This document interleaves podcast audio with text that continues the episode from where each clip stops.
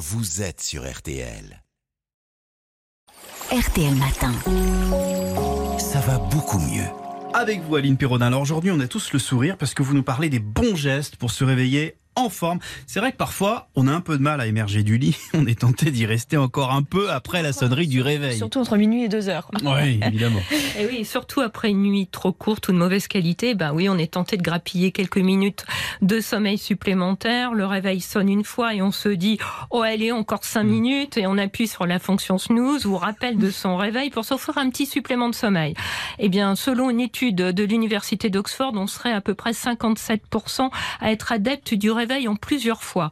Selon les médecins, eh bien, ce n'est vraiment pas une bonne idée. Pourquoi pas une bonne idée? Pourquoi c'est pas conseillé? Eh bien, parce que soi-disant que ça ne repose pas. Les quelques minutes supplémentaires qu'on prend pour rester au lit ne sont pas récupératrices.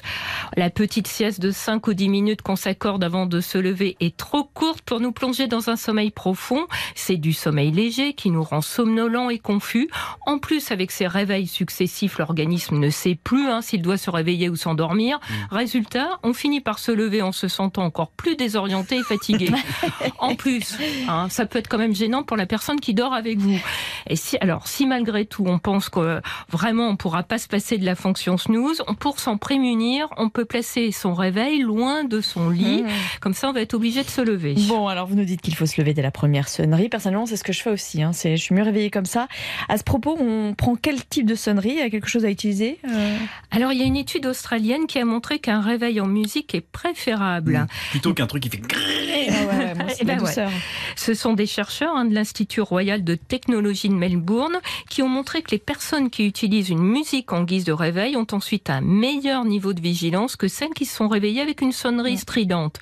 Alors on a donc intérêt à choisir une sonnerie mélodieuse ou une musique depuis une playlist. Ça permet de sortir plus vite de l'inertie du sommeil. C'est bon à savoir hein, parce que surtout si on doit prendre la route juste après son réveil ou si on doit être rapidement opérationnel. Et, ils n'ont pas fait des études sur le fait de se réveiller en écoutant RTL Petit Matin? Ah, je pense qu'il doit y avoir. Bah, que euh, fait ouais. l'université de Melbourne Vous parlez d'inertie du sommeil, Aline.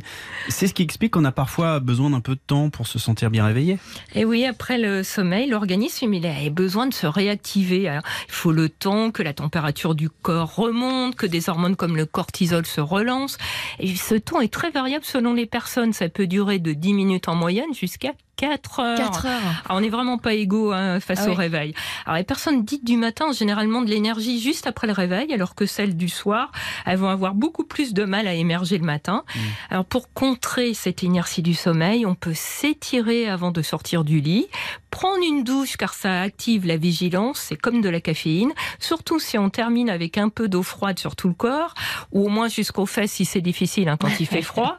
Enfin, pour se mettre dans un bon état d'esprit, on peut faire un petit exercice de psychologie positive, Ouais. penser à quelque chose agréable qui nous attend dans la journée. Genre, euh, venir travailler avec nous Bah oui. Ouais. Ah oui, Ouais. voir Marina. Ouais. Euh, non. Ah non, ça marche Euh, pas. bon.